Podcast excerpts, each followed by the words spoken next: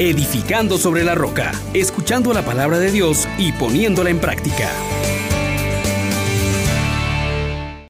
Paz y alegría. En Jesús y María le saluda el diácono Carlos César en este día agradeciendo a Dios porque sigue mostrando su misericordia.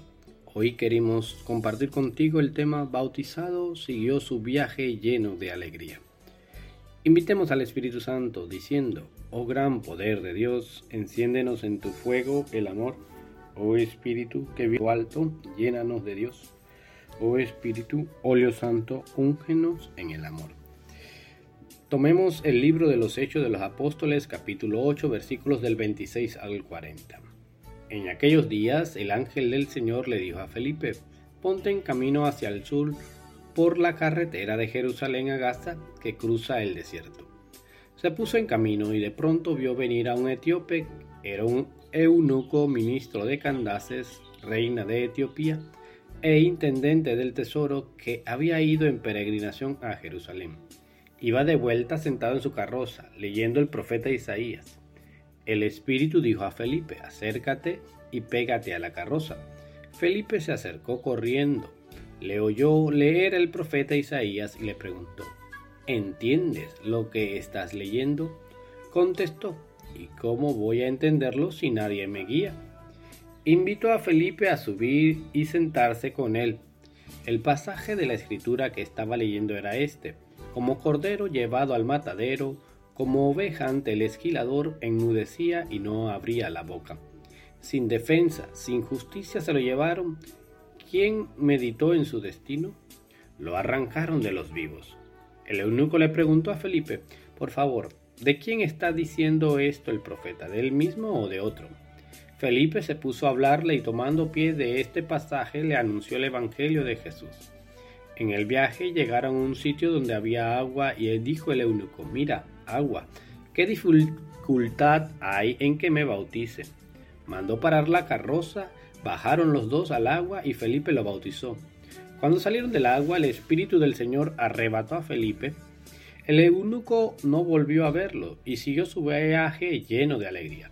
Felipe fue a parar a Soto y fue evangelizando los poblados hasta que llegó a Cesarea. Palabra de Dios. Te alabamos, Señor. Hermanos, qué interesante texto y nos coloca en esa dinámica de el Espíritu Santo cooperando para que se dé a conocer el Evangelio. Felipe es movido por el Espíritu. Y una forma muy particular de lo que el Espíritu va haciendo es que lo va asesorando. Pero también en el eunuco se va despertando este deseo de Dios. Felipe se acerca y pregunta, ¿entiendes los que estás leyendo? Y esta pregunta es importantísima, porque la fe es algo que no es algo solamente desde un sentimiento, tiene que ver mucho la razón. Y la respuesta del eunuco es interesantísima. ¿Cómo voy a entenderlo si nadie me guía? La cuestión de la fe no es algo que puedo hacer personalmente, se recibe la orientación de la iglesia.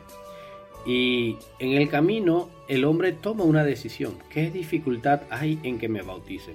Después de conocer la verdad, después de haber sido expuesta a tu razón, lo obvio es adherirte a ella y por tanto recibir la gracia del bautismo. Y nos dice el texto que finalmente el eunuco siguió su viaje lleno de alegría después de haber sido bautizado. El encuentro con la gracia tiene que llenarnos de alegría.